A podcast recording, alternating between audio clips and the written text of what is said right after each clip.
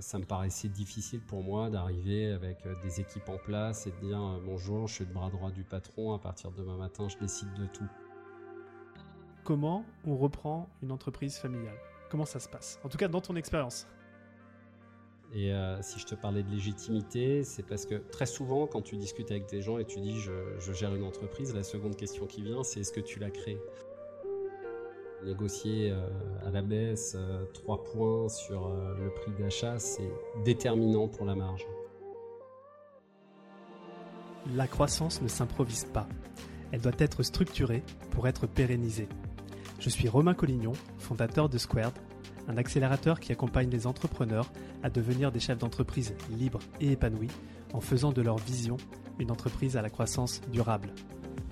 Avec le podcast Structure, je vous propose de connecter avec ces entrepreneurs engagés, ambitieux et déterminés tout en mettant un coup de projecteur sur ce qui fait, en interne, les raisons de leur succès. Aujourd'hui, j'ai l'immense privilège de recevoir Steve Beck, gérant de Ford Béton, une entreprise familiale créée dans les années 60 et qui fabrique, comme son nom l'indique, du béton prêt à l'emploi. Alors, Ford Béton, en quelques chiffres, c'est 10 millions de CA annuels, c'est une équipe de 40 collaborateurs, c'est 100 000 mètres cubes de béton qui est produit par an. Et si je suis aussi enthousiaste à l'idée d'interviewer Steve, c'est qu'on va, entre autres, faire un focus sur la reprise d'entreprise familiale, sur trois générations même.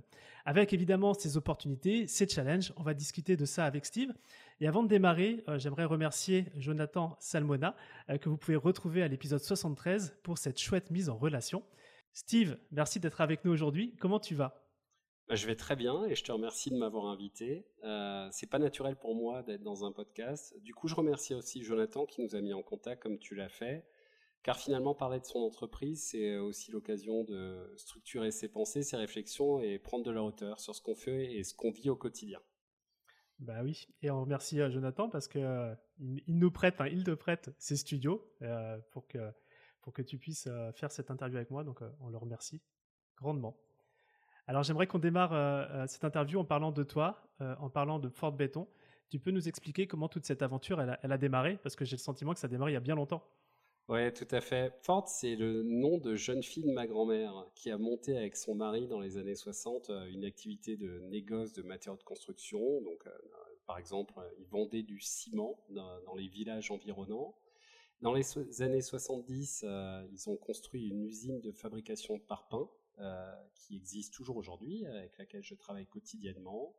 Et dans les années 90, mon père a repris la société, a construit la première centrale à béton. Et aujourd'hui, on a cinq sites de production euh, en Alsace euh, et en Moselle, en Lorraine. Euh, voilà, dans les grandes lignes.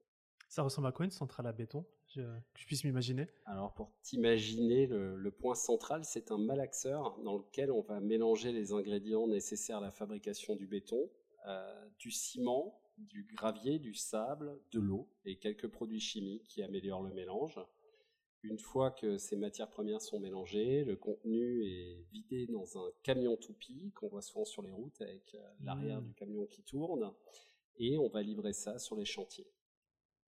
Ok, très bien. Alors, vos, vos clients aujourd'hui, est-ce que c'est du, euh, c'est des entreprises, c'est du particulier euh, Chez qui ça, ça part? on livre tout type de clients. Euh, okay. On va livrer du particulier qui va construire sa maison en tant qu'auto entre enfin euh, je, dirais autoconstruction ou qui va faire sa piscine. On livre des artisans qui construisent des maisons également. On livre aussi des agriculteurs, des entreprises de travaux publics euh, qui vont rénover les routes par exemple avec du béton.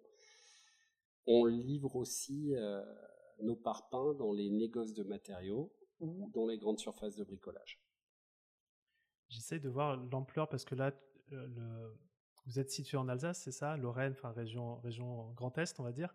Ouais. Euh, mais vos clients, ils sont partout en France? Vous êtes aussi à l'international Non, pas du tout. Alors, pour okay. te représenter, sur euh, le, le, béton dans, dans, le camion, il a une durée de vie d'environ deux heures. Après, il va durcir. Donc, euh, deux heures, c'est le temps qu'il faut pour aller sur le chantier, décharger de béton et revenir nettoyer la toupie. Donc, c'est toujours une activité qui est locale. On va livrer à 20 ou 30 km autour du point de fabrication. D'accord. C'est pour ça, qu'il y a autant de centrales à béton en France. Ouais, d'accord. Et la différence du ciment, où finalement, on peut mettre ça dans un sac et puis euh, exporter euh, Tout à fait. beaucoup plus rapidement. Ouais. Ok. Euh, tu nous as donné, on va forcément creuser sur pas mal de sujets que tu, tu viens d'aborder. Il y a eu à la tête de la boîte différentes générations. On va commencer par, par la tienne et peut-être que tu puisses nous partager aujourd'hui quand, quand, on est gérant d'une entreprise comme, comme Ford, c'est quoi ton rôle, c'est quoi tes responsabilités au jour le jour? Bah, moi, en tant que gérant, j'ai envie de te dire que je touche à tout. J'ai des réunions euh, hebdomadaires sur les sujets commerciaux, techniques, euh, administratifs. Je gère une partie de la clientèle historique de la société en direct. Euh, très souvent, en face de moi, j'ai des chefs d'entreprise qui, comme moi, travaillent dans des sociétés familiales. Je négocie aussi avec les fournisseurs parce que les achats dans mon métier, c'est stratégique. il faut mmh. acheter de manière compétitive pour pouvoir vendre à des bons prix. Je gère aussi les litiges qui sont euh, malheureusement, je dirais, euh, plus nombreux dans mon secteur d'activité que d'autres, euh, mais je fais aussi de l'administratif, je contrôle la facturation. Et j'ai envie de te dire, de manière générale, la variété des missions, c'est ce qui me plaît au quotidien avec le contact humain et c'est ce qui me motive à aller au travail tous les jours, sachant que dans le bâtiment, on démarre tôt. Quelle heure, dis-moi? Ah, je dirais qu'on arrive sur les chantiers, mes équipes arrivent sur les chantiers à 7 heures, donc très souvent le démarrage c'est plutôt 6 heures du matin moi, globalement, euh, à partir de 7h, 7h30, je, suis au bureau. Ok, bah écoute, ça nous, ça nous fait un point commun.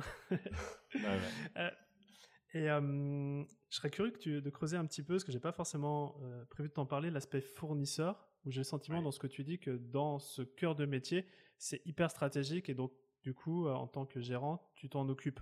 Est-ce que tu pourrais nous partager un petit peu à travers ce, ce, travail avec les fournisseurs, ce que tu, là où tu mets ton focus, en particulier? Ouais, euh, pour, se représenter, euh, les, achats de ciment et de gravier, c'est quasiment la, moitié de mon chiffre d'affaires. Donc, euh, je veux dire, négocier à la baisse 3 points sur le prix d'achat, c'est déterminant pour la marge.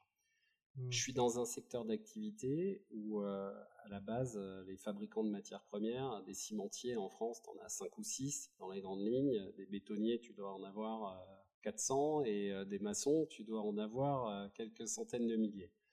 Autant dire que la concentration fait que les négociations sont extrêmement tendues, difficiles, il y a peu d'acteurs sur le marché. Et euh, faire du sourcing, c'est-à-dire trouver des nouvelles voies pour s'approvisionner, mettre en concurrence, demander des aides, etc. C'est vraiment, je dirais pas que c'est mon travail quotidien parce que très souvent c'est des contrats annuels, mais euh, il y a des périodes charnières dans l'année où ça me demande énormément de temps et de concentration.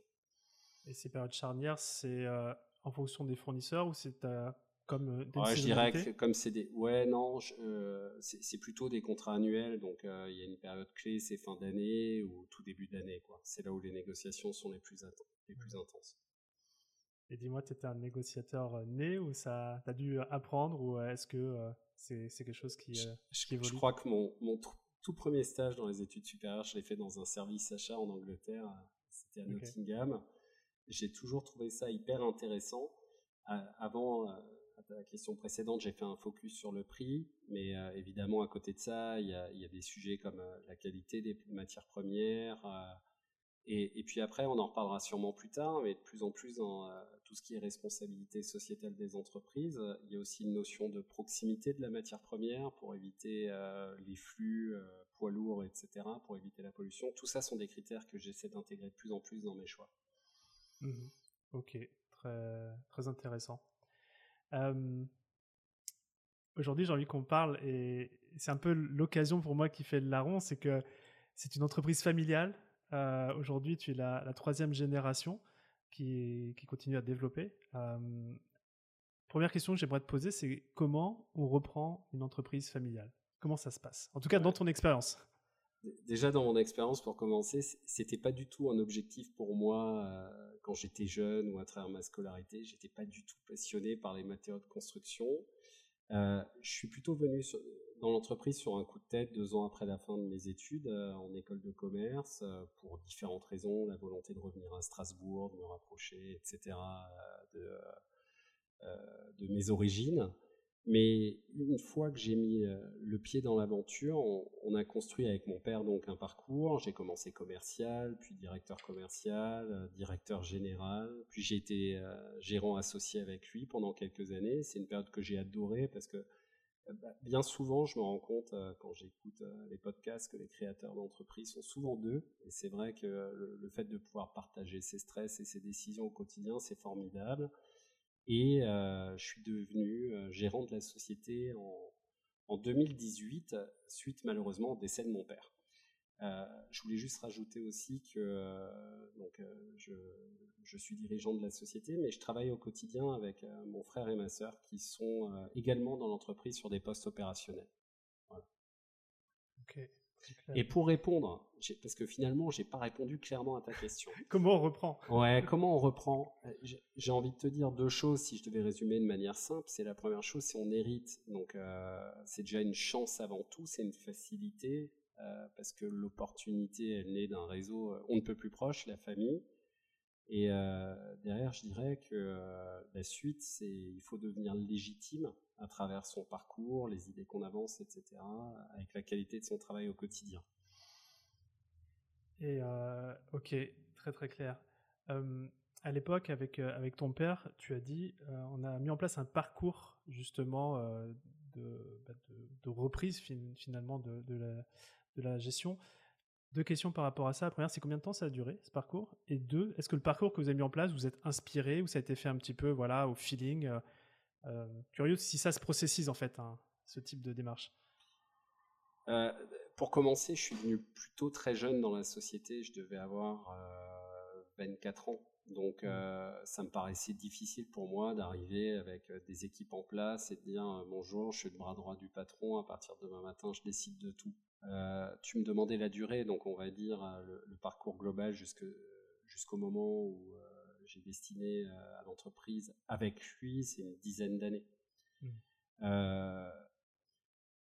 voilà, dans les grandes lignes, ça s'est passé comme ça. Ok, et le parcours, quand tu disais commercial, etc., c'était la bonne voie à prendre d'abord le commerce, plutôt par exemple les fournisseurs, tu vois? Ouais, je, dirais, euh, j'ai assez rapidement géré les fournisseurs, mais c'est vrai qu'à la base, quand tu, euh, tu, te lances dans une entreprise comme ça, euh, on a essayé aussi de trouver un besoin au sein de la société. Parce que je te disais que je suis venu sur un coup de tête, c'est parce que mon père, il cherchait quelqu'un pour gérer commercialement la, société. Donc j'ai répondu à un besoin direct, tout en sachant, voilà, comme j'avais fait une école de management, j'avais le cursus pour le faire. Mais euh, l'enjeu est dans, une reprise d'entreprise euh, comme ça, il est pour, moi il est à différents à différents niveaux. Euh, j'ai envie de te dire que le but c'est que l'entreprise elle survive à son dirigeant, que donc pour les salariés ils soient sécurisés dans la poursuite de leur parcours professionnel et idéalement de la développer. Ce que j'essaie de faire. Que tu fais. ouais, c'est ça ça marche, je vois très bien le, contexte, le cadre. Tu touché du doigt le côté légitimité. moi, je m'interroge sur, même si ça semble être une opportunité assez incroyable d'avoir justement ce réseau proche, familial, qui, qui donne la possibilité d'être entrepreneur, il y a peut-être des éléments ou des inconvénients du fait justement de cette proximité peut-être. Est-ce que toi, tu as pu en identifier ou des choses que tu as dû surmonter? Moi, je te dirais qu'à titre personnel, euh, j'ai toujours éprouvé une frustration dans, dans le fait de ne pas être le créateur de l'entreprise. Et euh, si je te parlais de légitimité, c'est parce que très souvent, quand tu discutes avec des gens et tu dis je, je gère une entreprise, la seconde question qui vient, c'est est-ce que tu l'as créée? Alors, non, je ne l'ai pas créé. Donc, euh, tout ce qui vient derrière, il faut être légitime. C'est, tu dis j'ai créé l'entreprise, en fait, c'est un blanc-seing. Bah, il a créé une boîte, c'est génial. Il a fait ses preuves, quel que soit le, au final le résultat de l'entreprise, mmh. quoi. Alors que quand tu dis j'ai repris, dans une discussion, bah, il n'y a pas tout de suite le témoignage de l'impact que tu as eu sur la structure, du développement que tu mets en place. Donc euh, c'est en cela que je te dis, euh, ça a toujours été une petite fêlure chez moi. Euh, voilà. tu vois, moi je te partage peut-être le côté opposé où pour avoir créé l'entreprise, je trouve ça mais genre hallucinant de pouvoir reprendre une autre entreprise. Enfin, je, je, trouve la, force qu'il faut. Ah, c'est vraiment, euh, je trouve qu'il y a limite plus de mérite. Tu vois, si c'est une notion de mérite ou j'en sais rien ou de légitimité. Ouais, je pense que la. Non, mais je serais curieux de savoir. comment... quel... Oui, vas-y. Excuse-moi. Non, mais je serais curieux de savoir comment d'autres successeurs le vivent en fait. S'ils partagent ce sentiment que j'ai ou si pour eux la légitimité c'est le nom de famille, euh, le fait de s'inscrire dans une, euh, dans une une succession de générations. Mais au-delà de ça, je retiens que c'est une chance. Tu me demandais les, inconvénients, c'est que tu hérites aussi d'une entreprise qui a été façonnée par, par, au moins un dirigeant au préalable. moi, mon père avait par exemple plutôt une, forte personnalité. Euh, c'était euh, un monstre de travail. Euh, c'était le premier au travail, le dernier à partir. Pour la petite anecdote, à l'époque, quand moi je l'appelais, quand j'étais jeune, il n'y avait pas encore de portable. Le dimanche, quand je devais lui téléphoner, je composais le numéro du bureau. J'étais sûr de l'avoir. Il y était tous les dimanches. Et, en ça, quand tu viens derrière et que bah, déjà, enfin, je, je, veux dire, j'ai pas cette envie de travailler jour et nuit. Euh, on s'inscrit dans un, un, équilibre vie pro, vie familiale qui est complètement différent. Mmh. Euh, il faut que euh, quelque part, il peut pas y avoir un changement brusque de braquet auprès du personnel en leur disant bon bah hier vous faisiez vos preuves parce que vous investissiez beaucoup et et maintenant, on change la donne. Et de la même manière, eux se disent, bah, tiens, le, fils, il travaille quand même moins que le père. Il n'est pas là le week-end. Il sait pas faire lui-même tourner les machines parce que lui, il avait appris tous les métiers manuels au sein de l'entreprise. Moi, je suis pas manuel pour un sou. Donc, euh, impossible de faire mes preuves à ce niveau. Donc, faut trouver d'autres leviers euh, pour mettre en avant sa capacité à diriger. Eh ben, ça peut peut-être me permettre de, rebondir sur la culture d'entreprise. Euh, parce que tu as finalement hérité de, quelque chose. Euh, toi, tu es là aussi pour euh, la faire évoluer, faire grandir les choses. Euh, comment tu as pu percevoir ça, justement? Alors, vraiment sur la notion de culture d'entreprise, si peut-être avant c'était une culture de, de, de, bosseurs soir et week-end, comment ça Ouais, ouais, je, je, mets un, je, mets un petit bémol sur ce que je disais tout à l'heure. C'est pas, c'est pas forcément ce qu'il attendait du personnel. Mais disons que lui, pour je ne veux pas dire qu'il confondait, mais euh, c'est vrai que l'implication du personnel, la présence, euh, le travail, etc., pour lui, c'était la première chose qu'il regardait. Euh, si tu me demandes, moi j'ai toujours ça, trouvé très difficile de faire évoluer une culture d'entreprise et j'y suis allé à, tout petits pas. J'ai un, un, souvenir marquant d'articles que j'ai lus, de reportages que j'ai vus sur La Poste par exemple où euh, ils sont venus du jour au lendemain, on leur a dit bon bah à partir de demain vous travaillez dans des call centers, vous distribuez plus le courrier. Je, caricature mais dans l'idée où, finalement ça engendrait énormément de souffrance humaine. Et moi au niveau de, de ma petite PME, euh, j'ai toujours eu euh, en tête d'embrayer sur des changements à une vitesse relativement lente pour que le personnel s'y retrouve, qu'il n'y ait pas de choc culturel et que les gens puissent euh, comprendre euh, et aller de l'avant petit à petit. Parce que je trouve qu'il n'y a rien de pire que de brusquer les gens sur des changements. Tout le monde ne réagit pas de la même manière et, c'est important. Il y, a, des gens qui étaient là quand moi j'ai repris l'entreprise, qui sont là depuis bien plus longtemps que moi. Donc euh, je leur dois aussi de, les emmener dans le changement et de pas brusquer les choses. mais au-delà de euh, la manière dont je me démarque euh, des, valeurs euh, de mon père, j'ai envie de dire c'est générationnel. Je, prends un exemple tout simple, le congé paternité a été augmenté en durée, etc. J'ai pas un homme dans mon entreprise qui prend pas la totalité de son congé paternité. Donc c'est bien qu'il y, a un phénomène sociétal où, les gens sont à la recherche d'un équilibre vie pro, vie privée de meilleure qualité, en fait. Hmm le curseur a bougé. Bah, le curseur a bougé et ça m'interroge justement si toi tu as cette perspective-là euh, de, l'évolution du dirigeant euh, à travers quasiment 60-70 ans hein, que la boîte elle existe. Euh, ces trois générations qui se sont succédées, est-ce que le rôle a évolué? Alors peut-être par rapport à l'impact de la société et peut-être d'autres... je sais pas, une, une perspective tu parles du rôle du dirigeant? Ouais, du rôle du dirigeant, ouais. Ouais, Ah ouais, clairement, parce que euh, moi, mon grand-père euh, était à l'usine, euh, ma grand-mère au bureau. Mon père, lui, avait un profil, il savait faire tourner, il, enfin, il avait le permis poids lourd, il connaissait le fonctionnement de l'usine parce qu'il avait passé tous ses étés dedans. J'en ai parlé un peu avant, mais moi, je sais pas planter un clou. Donc, autant dire que le rôle a vraiment évolué. Mais au-delà de tout ça, je, dirais que le rôle de chef d'entreprise, euh, sur des sujets aussi larges que l'environnement, la sécurité, euh, l'hygiène, etc., euh, est devenu un métier où il faut être multispécialiste plutôt que généraliste. Il faut avoir des vraies connaissances dans tous ces sujets et c'était pas forcément le cas il y a 20 ou 40 ans. Quoi. Hmm. Et par exemple, l'impact de la technologie, c'est quelque chose sur lequel tu sens aussi ton rôle différent? Quand, Alors, je sens le spécialiste de la tech. Quand tu penses technologie, c'est sûr que dans tous les métiers, j'ai envie de dire, hein. ouais, ouais.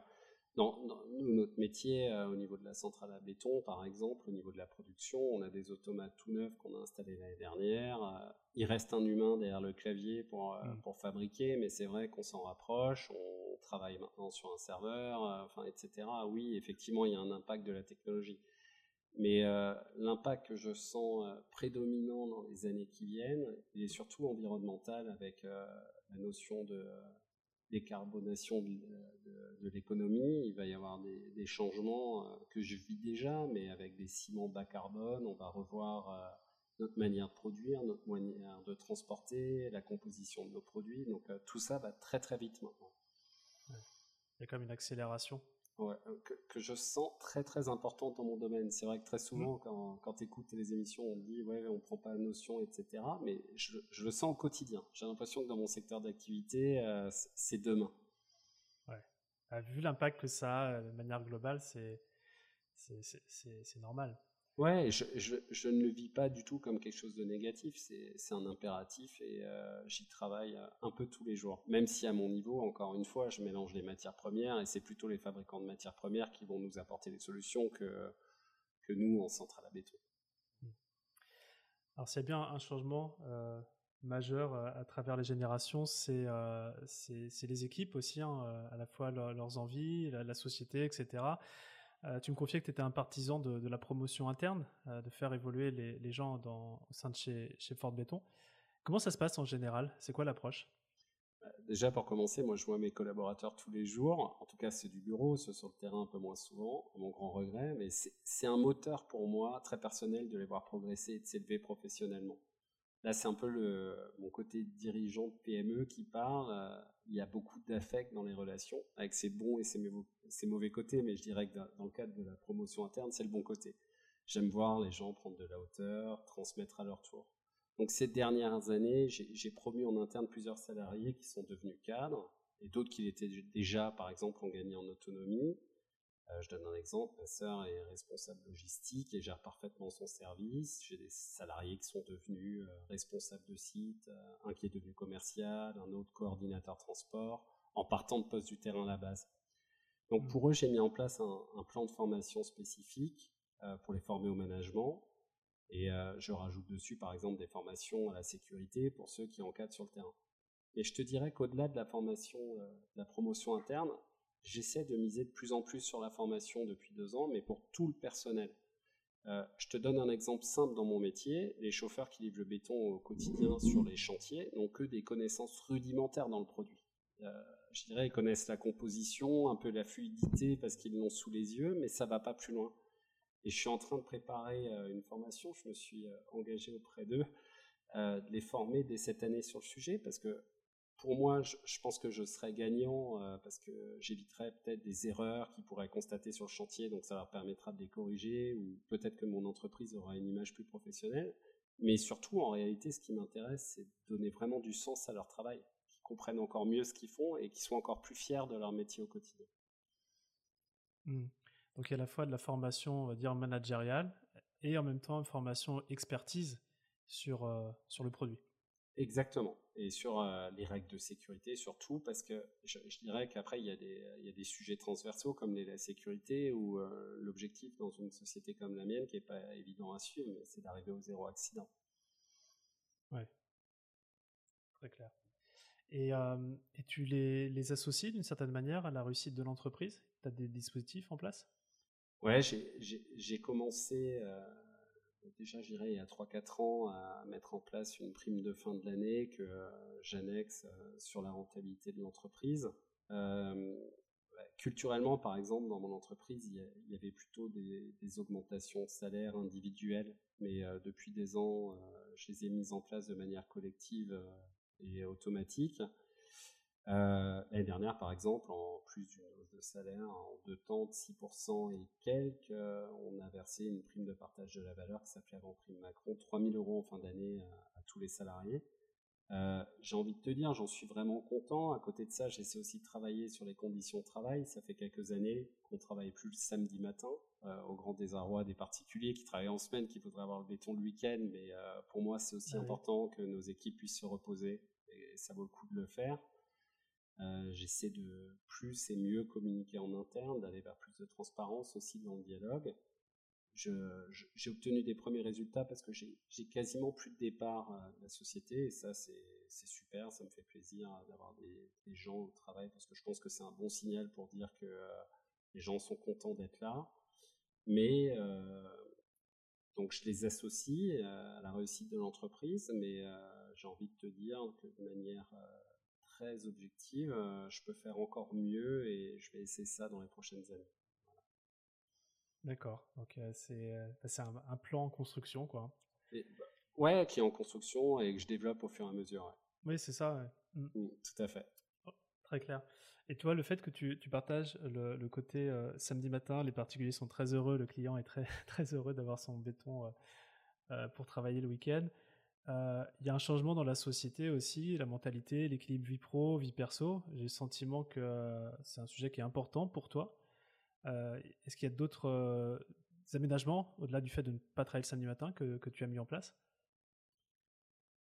Euh, Tu me demandes si j'ai mis d'autres aménagements sur les conditions de travail. ouais, alors, moi je dis souvent, je, fais la politique des petits pas. Petit à petit, j'essaie d'améliorer au quotidien. Donc, par exemple, on a installé des nouvelles salles de repos sur tous les sites pour les salariés. On a fait le même au bureau. Quand je dis au bureau, c'est au siège où on s'est également aménagé une, belle salle pour se reposer il y a quelques temps. Euh, mais je te dirais que moi, ma priorité, parce qu'on travaille quand même dans un secteur d'activité où les salaires sont pas hyper élevés, ça a été de travailler sur l'aspect rémunération. Euh, les premiers résultats, je les ai investis là-dedans. Et euh, je suis encore en phase de, de, réflexion sur la suite, sur comment améliorer les conditions de travail. Alors, je, te prends un exemple ultime dont on entend beaucoup parler en ce moment, c'est par exemple la semaine de 4 jours. Je ne me vois pas le mettre en place demain ou après-demain, parce que c'est extrêmement complexe. Euh, après, on pourrait travailler, par exemple, je ne sais pas, sur des congés supplémentaires ou euh, prendre des congés à la place d'heures supplémentaires. Enfin, il y, a des choses qu'on pourrait mettre en place, mais je suis pas encore mûr sur le sujet, pour être tout à fait honnête avec toi. Et euh, comment tu. Parce que tu dis que tu n'es pas bien, mais tu as quand même mis en place des choses. Donc, tu vois, ça, ça attise quand même ma curiosité. C'est comment tu, tu, nourris finalement ces, ces possibilités.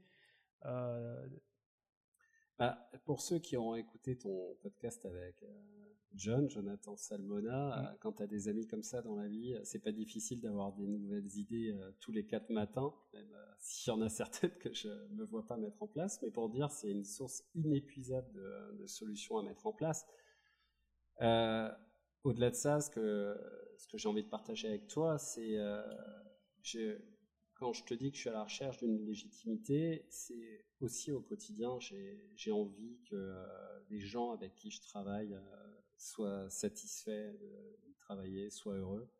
Et même si, je veux dire, à travers une décision où tu mets en place, je sais pas, des, des sécurités supplémentaires, ce qui va pouvoir les ennuyer au quotidien ou vont pouvoir se plaindre. Je donne un exemple, mais c'est des choses qui existent.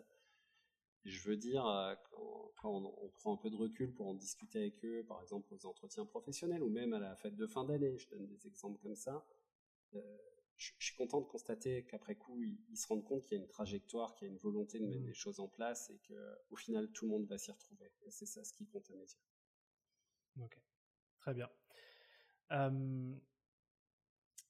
le podcast s'appelle Structure. Donc là, on a, bien creusé sur des aspects de structuration euh, euh, de, de Fort Béton. Moi, je serais curieux de savoir c'est quoi aujourd'hui là ton enjeu structurel majeur? Juste après l'interview, tu, tu as bossé sur quoi? Là, je peux te répondre facilement. Euh, je, vais, je, vais, travailler sur la politique RSE de la société, donc responsabilité sociétale euh, c'est un sujet qui me tient à cœur. J'ai fait avec euh, deux experts récemment un, audit sur le sujet et je voudrais euh, définir clairement ma politique RSE, la déployer, en parler aux équipes, partager avec tout le monde au sein de la structure des objectifs sur le sujet. Alors, je, je prends l'exemple de l'environnement, ça va être comment dans notre activité qui est fortement consommatrice en eau, on va moins en consommer, on va l'économiser. Comment on peut polluer moins alors qu'on a une flotte de camions qui roulent au, diesel, comment on peut à tout niveau de la structure mettre en place un dialogue social efficace, ça va être tout ça s'inscrire dans le territoire. C'est un sujet hyper vaste. C'est pas une obligation pour moi parce que je pense que des clients qui m'ont demandé ma politique RSE sur euh, les dix dernières années, il y en a un et euh, je, vais bientôt lui répondre. Je suis impatient de pouvoir lui répondre. Donc c'est pas c'est pas un enjeu, euh, je dirais vital pour mon entreprise. Par contre, pour créer une dynamique commune et éveiller les gens à tous ces sujets, ça, je suis hyper heureux de le faire et enthousiaste à l'idée de le faire. Donc c'est ça mon prochain sujet. Ouais, bah, c'est riche. Donc tu as deux experts avec qui t'ont accompagné euh, pour faire cet audit-là. Ce sont des experts du, du, métier. Juste par curiosité, comment ça se passe un audit? Ils viennent chez toi euh? Ils viennent chez moi et on décline euh, tous les piliers de la politique RSE, que je serais bien en difficulté si je devais tous te les citer, mais tu as notamment l'ancrage dans le territoire, la gouvernance, la politique achat, etc il y a tous ces sujets-là. Et alors, c'est intéressant ta question parce que ça me permet de le mettre en avant. Euh, ça fait deux ans que je fais partie du syndicat du béton, donc euh, vraiment où tous les fabricants en France de euh, centrales à béton se regroupent. Et c'est dans ce cadre-là que le syndicat m'a proposé cet audit RSE parce que, je veux dire, leur objectif, c'est que de plus en plus dans la profession, on aille vers, vers plus d'écologie, plus de sécurité, etc. Et tu dirais que sur les, il y a 400 centrales, si, si, j'ai bien retenu. Si tu me posais une question sur combien sont déjà inscrites dans la politique RSE, je serais oh, incapable de te répondre. Mais euh, pour dire, moi j'en suis Alors il y en a qui, sont déjà, qui ont déjà des niveaux de certification, etc. Moi j'en suis au tout début de la réflexion, donc euh, je suis peut-être en retard, je pense pas, parce que c'est surtout des gros groupes euh, qui ont très certainement des moyens supérieurs, des gens dédiés en interne, ce qui n'est pas du tout mon cas. Donc euh, là, c'est vraiment euh, moi qui ai envie de le mettre en avant et je suis très content de m'inscrire dans cette démarche. C'est vrai que la politique RSE, à chaque fois que j'ai pu avoir quelqu'un sur le podcast euh, qui, qui en a parlé, il faut avoir les ressources internes. Si on n'a pas les ressources internes, c'est vraiment, on est dédié à ce sujet-là. Voilà, on est vraiment porté par ce sujet-là. Sinon, c'est compliqué. c'est pour ça, on verra où j'en serai dans, allez, on va se dire dans deux ans. Aujourd'hui, je suis incapable de dire si je vais aller vers une certification ou si tout simplement je vais mettre en place en interne euh, des procédures, euh, mettre des moyens pour, euh, bah, pour aller dans la bonne direction. Ok, bah, écoute, passionnant. Tu, tu, me tiendras, on se tiendra au courant. Évidemment tout ça. Alors tu me dis deux ans. J'ai une dernière question pour toi qui est, qui est dans une temporalité un peu moindre puisque c'est dans un an. Euh, dans un an, je débarque euh, dans, dans, les bureaux, là, dans votre petite salle très sympathique de repos là, que vous avez euh, construite. et je débarque avec une bouteille de champagne, quelques coupes pour trinquer. simplement, il faut que tu me dises aujourd'hui, dans un an, à quel succès spécifique de, de Fort Béton on pourra trinquer?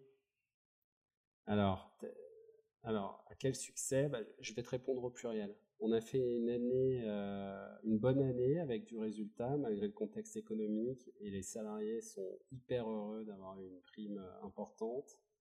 Euh, j'ai eu la tête dans le guidon toute l'année, mais à la fin des courses, quand je regarde en arrière dans le rétro, je me rends compte que j'ai mis plein de choses en place et j'en suis fier.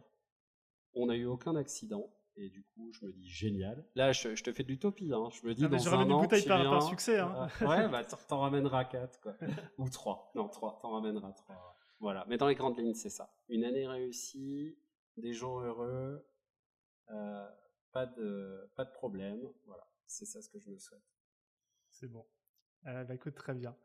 Euh, Steve, euh, merci énormément pour euh, l'échange que, que l'on vient d'avoir. J'ai découvert une, une, industrie que je connaissais pas euh, et, je vois qu'on peut euh, bien innover euh, au service de, ses employés, au service de ses clients, et tu m'as beaucoup inspiré.